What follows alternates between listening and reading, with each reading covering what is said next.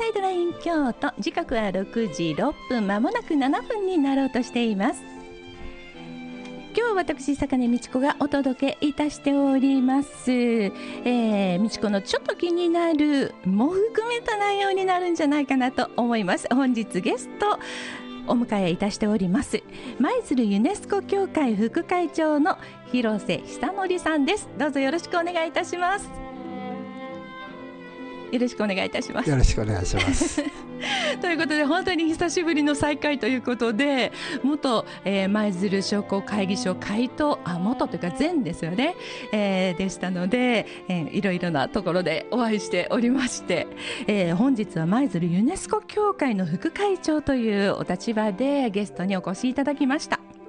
さあユネスコっていう言葉は皆さんいろんなところでねお聞きになると思うんですけどもそもそもユネスコユネスコ協会というのはどういったものなんでしょうか？はい、えー、ユネスコ協会とは、えー、1946年、えー、昭和21年、えー、先の世界大戦が終了後間もなく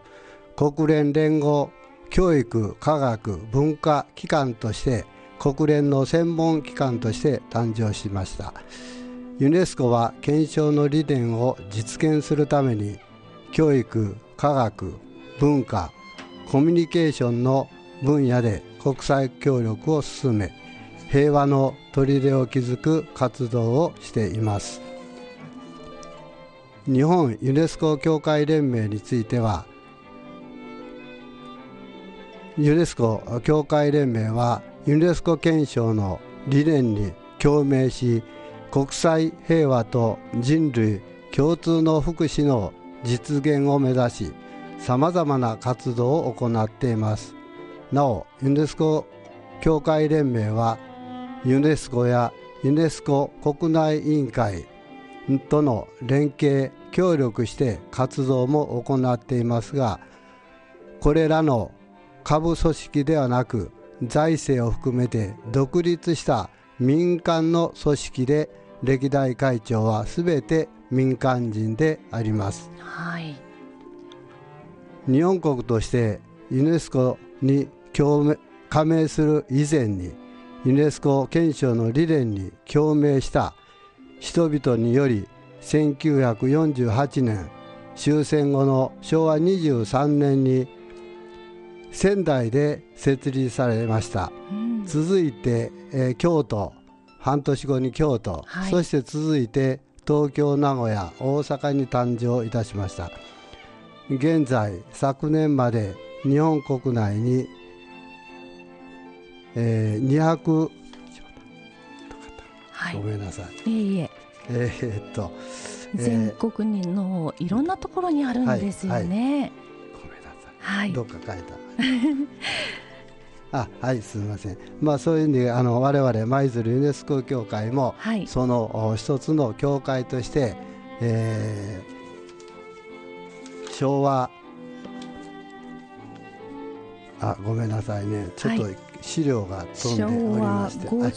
えー、昭和、えー、51年に、設立いたしました、うん、最初は京都ユネスコ協会の舞鶴支部として設立しましたが、はい、昭和57年日本ユネスコ協会に加盟し正式に舞鶴ユネスコ協会として誕生いたしました。はい。あの私はそのもともとが民間からの始まりっていうことにすごく驚きを隠せないんですけども、ね、あの民間の生の声力がユネスコっていうのの加盟へと促進をされていったということなんですよね。はい、あの、はい、世界大戦で、えー、終わりまして、はい、世界の平和を、えー、求めた、えー、国々の方々が、えー、今度は戦争のない、えー、世界を作ろうとい。うことで、はい、このユネスコが設立されました。最初はあの日本は敗戦国でありましたんで、はい直接国連にも入ることができませんでした。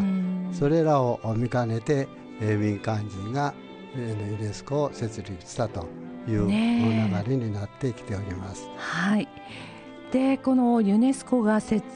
ユネスコ協会が設立されてそして舞鶴にも昭和51年1976年に設立されてもう今年でもう42年43年目ということになろうとしているんですけども、このユネスコ協会の主な事業というのはどんなことがあるんでしょうか？はい、えー、まず年間を通じまして、えー、皆さんに、えー分かって、えー、見ていただいておりますのはまず昭和63年から、はい、えー、始めました世界児童画展を開始しました。はい、はい、で最初は、えー、世界児童画展としての名称でして世界50カ国から延べ780点が贈られて舞鶴市の小中学生の作品と合わせて展示しました。世界の50カ国っていうとものすごい数ですね、はい、あのこれはあの我があの舞鶴ユネスコだけでなしに、はい、近畿地区地区にあります、えー、ユネスコ協会の連盟によりましてそれぞれがあそのユネスコで集めた絵画を、はい、えー、展示をしてしたのが始まりでありまして、はい、で50カ国になったということであります。はい、はいそれと舞鶴市の小学中学生の作品も合わせて展示するようになりました、はい、まあ、それがあの平成13年に現在の絵で伝えよう私の町の宝物絵画展となり市内の小学4年生から中学全学年幼稚園児の作品海外からは有効都市であります大連、はい、直人かポーツマス市の作品を展示し優秀な生徒には表彰を、えー、授与いたしております。はい。今年で 19, 枚19回目、はい、通算で30回目となっております。うん。この中にはもう本当に優秀な絵画もたくさん集められた、あのー、応募されたこともあったんでしょうね。はい、えー毎年、えー、小中学からあ300点ぐらい集まっております。その中からからあの優秀な作品を選んでおりまして、はい、その平成13年の第1回目には日本一になった、えー、はい、舞鶴の生徒がおりました。すごいですね、舞、鶴から日本一という、はい、ええそれは A でということですね。はい、はいさあそしてもう絵画と同時に作文募集も行っていますよね。はい、えー、作文集は、はい、平成10年から取り組み、えー、地球社会に生きる小学生として、えー、21世紀に生きる子どもたちに、うん、えー、国際的地球的観点に立った国際理解教理解教育を見る知る調べる行動するをキーワードとして助け合うこと分かち合うことの大切さを学ぶ道しるべとなるようにと小学4年生から中学に作文の募集をお願いし、はい、これもまた優秀な作品を選び文集として小冊子を毎年発行いたしております。今年で20回目となり、えー、1月20日に特別賞に選ばれた方々の生徒に表彰を行いました。はい。私もねこの作品を読ませていただいたんですけども小学生でもやはりいろいろと感じることとか考えることがもうしっかりしていて大人が気がつかないようなところにもちょっとした変化とかそういうふうなにも気がつかれる子どもさんがいるんだなっていうふうなことをこの作文からも思ったりいたしました。はいさて、あのー、世界をに目をやるとこのユネスコの活動というのは他にはどんなことがあるんでしょうか？はい、あのまずあのユネスコが一番に掲げています教育に関しての授業であります。教育の方ですね。はい、はい、それは世界テロ小屋運動がありまして、はい、これは1989年から始まりましてえ今年で30年あ来年で30年を迎えることになっております、はい、えこの間ベトナムカンボジアネパールアフガニスタンを中心に532の寺子屋がこれまでに建設され識字識字率の向上をはじめ地域の人々の生活改善や社会開発に貢献してまいりました、はい、非識字者識字率っていうのはあの字が書けないとか読めないとかっていう人のことですよね。そういうことであります。はい、世界には貧困や紛争などさまざまな原因で学校に行けない子どもたちや大人たちがたくさん存在しています。はい、一人でも多くの子どもたちに教育をとユネスコが立ち上がりました、寺小屋という名称は世界の共通語になりました。そうなんですか。はい。へえあのその舞鶴のユネスコ協会としてはその寺子屋の活動についてはどういったことをなさってるんでしょうか？はい、えー、舞鶴ユネスコ協会はその運動に共感しまして、えー、1996年平成8年から取り組んでまいりました、はい、法要小中学企業団体に書き損じはがきの回収と募金等にご協力を賜り、はい、これまで22年間で集めた資金1250万円を日本ユネスコ連盟を通じて恵まれない国々に送り届けました。はい。このお金というのは舞鶴の人たちの優しい気持ちの塊、はい、集まりが1255万円も集まったということなんですね。はい、はい、そうです。あの特にあの小学中学の生徒たちが、はい。えー、家に残っておった書き損じを学校に持ってきていただいてそれを集めています、えー、昨年度は、えー、全部で1万枚集まりました。1万枚。はい。あそうなんですね。あの郵便の料金っていうのは結構変わっていったりするので、はい、昔のはがきはまあもう改めて切って貼って出すよりもっていうようなふうに思っていただけると、はい、そういったはがきもちょっと提供していただけるとありがたいですね。すあのいまだに7円切手とか。7円。あの15円とか。ありますけどあのそれでも構いません。はい、でそれを郵便局に持っていきますと、うん、1枚、えー、その金金額の5円引きで引き取っていただきます、はい、その今でしたら、はい、えー、62円5円で、えーはい、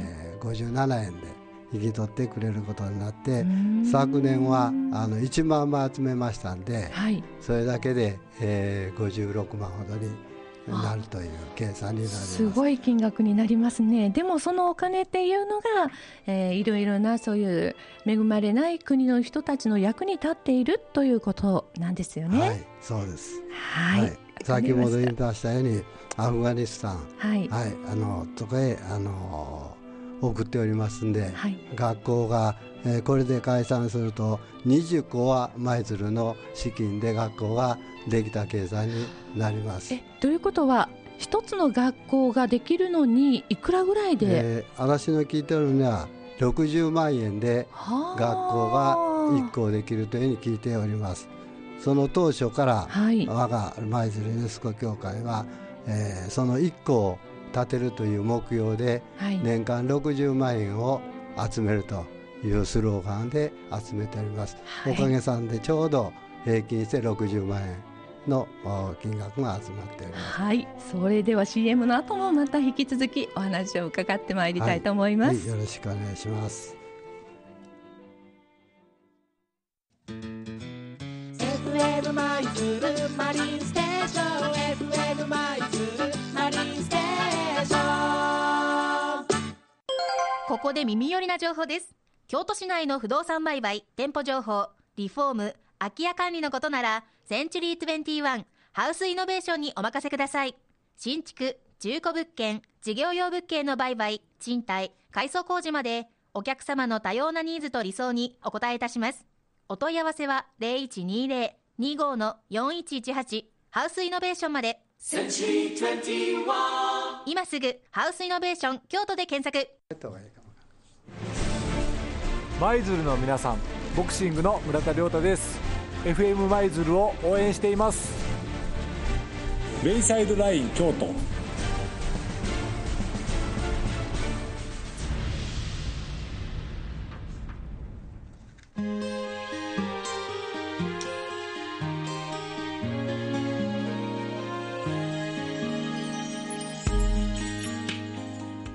ベイサイドライン京都。今日は私坂根道子がお届けいたしております。本日のゲスト舞鶴ユネスコ協会副会長の広瀬久則さんです。まあ私たちがあまりね知ることが知る機会がないということでねユネスコとはユネスコ協会とはというところからいろいろとお話を伺っております。舞鶴の人たちはね本当に1255万円というすごい寄付をしていただいてそしてアフガニスタンなどの学校の建設にも役立てていただいているというお話を伺いました。さてユネスコ賞というものがあるそうなんですがこのことについてお話しいただけますでしょうか？はい、えー昭和61年から、えー教育文化体育の部門で舞鶴市内地域社会で優れた活動や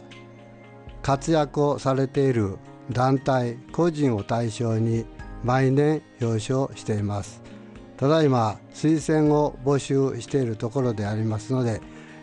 素晴らしい方がおられましたらご紹介をお願いしたいと思います。そうですね。私のもう一つの番組「ななこチャットラジオ」にも本当に素敵な人たち舞鶴の人たちがいらっしゃいますのでねそういう方たちもね推薦したいななんて思ったりしますが、はい、よろしくお待ちしております。さて ESD という言葉をあの聞いたことがあるでしょうか？この ESD についても舞鶴ユネスコ協会はいろいろな働きかけなどをされているということでこの ESD についてお話を伺いたいと思うんですけども。はい、はい、えーっとちょっと資料。はい。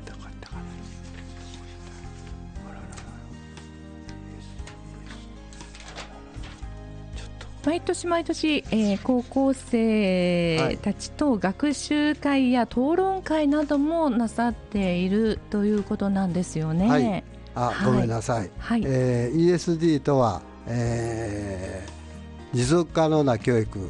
ということで、はい。今学校教育の中で随分先生方が取り入れていただいております。はい。すでに舞鶴市もそういう先生方のあ集まりで、えー研究会を立ち上げていただいております。それをお舞鶴ユネスコ協会もバックアップをして、はい。えー協力しながら進めております、えー去年で3回目をはい。すでに行いまして、28年度は、えー大阪の美濃ユネスコ協会から来ていただいて舞鶴市内の高校生と学習会を始めたのが始まりでありまして、その次の29年度は大阪府立春日丘高校と市内の3高校と討論会をお行いました。はい非常に、えー生徒たちは、えー非常に活発に、えー討議をしていただいてまた大阪府立春日丘高校は非常に先進的な行動をとっておられますどんなので、ことをなさってるんですか？えーこの世界寺小屋、は運動の中でベトナムへ、えー実際に、えーツアーとして高校生がですか？はい、体験してきたことをお話をされております。はいその中で、えー高校生ほあの舞鶴の高校生は非常にこのお感銘を受けて、うんはい、あの私たちも頑張ろうというのがあ出たのか、えー昨年度やりました、はい。京都外国語大学の、えー影浦先生の講演とはい。また京都外国大学校のお生徒と市内3高校との生徒たちで討論会をしてはい。その2年目と3年目は段違いのほど成長した こう生徒たちを伺うことができました、はい。はい、これからもこういう運動を今度は高校生だけでなし、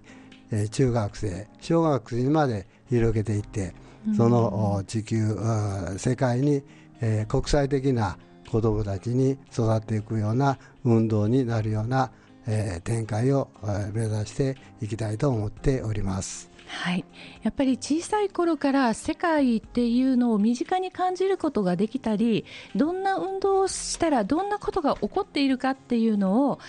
知るという機会を得るためにもやっぱりこの舞鶴ユネスコ協会の活動というのは有意義なものですよね。そうですね。あの、はい、最初はユネスコというのは非常に、えー、まだ馴染まなくて、はい、私たち街頭募金をしましても。あのなどっかのあの違う団体の集金かなと 思われるような感じで。みたいな感じですか、はい、あの遠ざけられた印象も残っておりますけど、はい、最近になりますと、えー、小中学生で、えー、書き損じはがきの協力をいただいているおかげで、はい、子どもたちの方から寄ってきてくれてユネスコって知ってますよと声をかけてくれることに非常にこうあの交換をいたしております。いい傾向ですよね、はい、それは。また舞鶴はあの国際不動がありますので、はい、えー、外国の方との触れ合う機会も増えてきていますし、やはりこう外国の方を見かけるという機会も増えましたのでね、えー、世界を知るというような観点においてもすごくいいことだなと思いますけども、はい、さて、このユネスコの活動についてその活動の資金というのはどういったところから出ているんでしょうか？ああの私たち、えー、会員が、えー、以前は260名30年前260名有してましたのが、はい、えー、最近では140名に減少いたしまして、えー、主にこの年会費をい。ただいております、はい、その中から活動資金として運営を行っておりますので自然に減少した分非常に財政として苦しくなってきているということでありまして、はい、えー、これから若い世代にこのユネスコ協会の会員になっていただくようにということで会員を募集をいたしております。はい、会員の資格っていうのはえあの資格はもう小学生からでも大よろしいし、はい、特にあの青年の層が、えー、全国的に見ましても活動が非常に活発しておりますので、はい、残念なことに舞鶴にはまだ青年層の会員が入会していただきていませんので今後は舞鶴も、えー、特別会費を えー、一般会費とは別な会費をい。ただいて、はい、学生たちに入っていただける可能性を作っていきたいなという計画は今もって、えー、進んでいるところであります、はい、やっぱり20代30代の方たちにもこういった活動に目を向けてほしいですよね。そうですね。はい、はい。まあ、まずユネスコって何だというのをまず分かっていただいて、それからあの会員になっていただいて、はい、そして我々と一緒に活動していただければ非常にありがたいというふうに思っております。はいわ、かりました、はい、さあこのユネスコの活動はその会員の皆さんのその会費だけで成り立っていてそして皆様からの寄付というのはすべて送られているということなんですよね。そうです。特にあの小学生、えー、はい、中学生そして一般の方々に世界寺小屋活動として集めております、はい、その善意をあの我々があの世界日本世界に送ることによってその善意が伝わるということで全額集まった資金は寄付をい。たしております。はい、はい。まあ、あの終戦間もない頃にやはりこの舞鶴というと岸壁の母ではないですけども、はい、そういった歴史があって舞鶴の人たちの優しい気持ちにいろんな方が助けられたという思いもあったかと思うんですけども、はい、その中で本当に早い間にこの舞鶴ユネスコ協会は発足されて、えー自分たちよりももっともっと苦しんでいる人もいるというそういう観点からいろいろと活動をずっと続けてこられているという、はい、そうですね。ね、はい、素晴らしいことだと思います、えー、今ね会員募集もされているということなんですがちょっと会員そうしたらなろうかなという方がいらっしゃれば、はい、どちらの方にお問い合わせしたらよろしいでしょうか？あの事務局は舞鶴市、はい、えー、学校教育課が事務局になっております教育委員会の方ですね、はい、はい、そちらの方に訪ねていただいたり、はい、身近に会員がいると思いますんで そちらの声かけていただいたらぜひともあの勧誘に行かせていただきます。はい、はい。年間5000円が会員になっております。ね、1日十何円ですからね。はいはい、ぜひあのたくさんの皆様の入会をお待ちしています、えー、お問い合わせの方は舞鶴市教育委員会教育企画内ということでえ舞、鶴ユネスコ協会の方にお問い合わせをいただきたいと思います。またホームページもありますのでそちらの方から詳しいことも確認できますので皆さんのね、えーと、善意の気持ちを形に、ね、できるチャンスでもあると思います。はい。さあそれではですね最後にこれからもユネスコ協会への、えー、ご協力をお願いしたいということではあったんですが、えー、ラジオお聞きの皆様に、えー、メッセージをお願いできますでしょうか？はいあの私たちあのこのまま恵まれない子どもたち、えー、学校に行けない子どもたち一人でも多くの教に、えー、方子どもたちに教育の場を与えたいというのを、えー、念願に、え、頑張って活躍してまいりますので今後とも舞鶴ユネスコ協会に対しましてご協力を賜りたいとお願いを申し上げます。はいありがとうございました、えー、それではですね、えー、本日のゲスト舞鶴ユネスコ協会副会長広瀬久則さんからのリクエスト曲前川清さんの雪列車をお届けしたいと思います。実はこの曲はもう広瀬さんのお得意の曲ということで、はい、はい、素晴らしい。もう90何点でしたっけ？ねえー、もう歌手ではないだろうかっていうような点数を取っておられるという本当にね、えー、それでは、えー、前川清の雪列車もう明日明後日ぐらいに雪が降りそうです。ぴったりの曲を、えー、お届けしたいと思います。ベイサイドライン京都金曜日。本日のゲストは舞鶴ユネスコ協会副会長広瀬久則さんでした。どうもありがとうございました。ありがとうございました。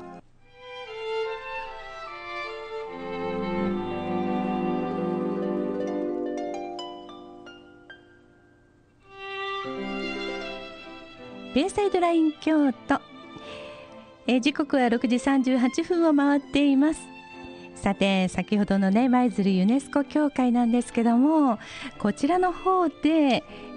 入賞されました方の、えー、作文をねちょっと皆様にご紹介したいなと思っておりますので、えー、小学大浦小学校6年生の米田志保さんの作品をそれではご紹介いたしますね。平和で幸せに暮らしたい。これは世界中の誰もが願う当然の気持ちだ。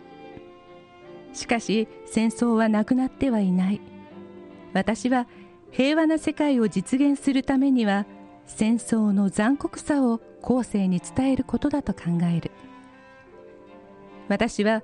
ふるさと学習で引き上げの歴史を学んでいる。先日シベリアに抑留された方に話を聞いた。戦争が終わり帰国できると信じていたのに強制連行されたのだ。少ない食事と過酷な労働。その中で一緒にいた人が翌日の朝には亡くなっていた。明日は自分の番かな明後日かなと考えていた。という話を聞いて胸が詰まった。多くの人が帰国の願いも叶わず命を落とされた。こんな悲惨な戦争を二度と起こしてはならないと強く感じた。また地元舞鶴の先人たちが引き上げ者の方々にお茶やふかし芋などを振る舞い温かく迎えたことも知った。自分たちの生活もままならないという中引き上げ者をもてなす心に胸が打たれた。人としての温かさこれは平和に通じる心だと思う。私たちの日常の中には人を傷つける言葉を何気なく使ってしまうこともある。人を傷つけることで小さな争いが起こる。それがだんだん大きくなって戦争につながることになってしまうかもしれない。私たちは舞鶴の先人たちを見習って温かい思いやりを忘れず人に接していかなくてはならないと感じた。10月7日は舞鶴引き上げの日と決まった。戦争を知らない後世の人々に戦争の悲惨さを伝え続ける平和式典を毎年行うことになった。私もその式典に参加し平和を願う多くの方々の思いを聞いた。この式典を続けることで私のように平和の尊さを感じる人々が増えることだろう。私も大人になって自分の子供や孫に平和の尊さを伝えていきたい。戦争をなくすためにできることという作文を書かれました。舞鶴市立大浦小学校6年生米田志保さんの作品です。このように子どもたちも感じることがたくさんあってそして小学生なのに子供や孫にも伝えなければいけないっていうふうに感じてもらえる。それって素晴らしいことですよね。実は私の父親も舞鶴の引き上げ者ということで父親は少年兵最後の少年兵だったんだと思います。だからこの舞鶴には私はできる限りの恩返しがしたいっていうふうにも思っています。まあ戦争なんてね本当にこの米田志保さんが言うように人を傷つける言葉何気なく使ってしまっているそんな言葉から小さな争いが大きく大きくなっていくのかもしれないですよね。そんなことも考えさせられてしまいました。本当にねこのね、えー、作文集たくさんの皆さんにご応募いただいております。米津さんだけではなくいろんな方の思いも詰まっていますのでねぜひ手に取って見ていただきたいなと思います。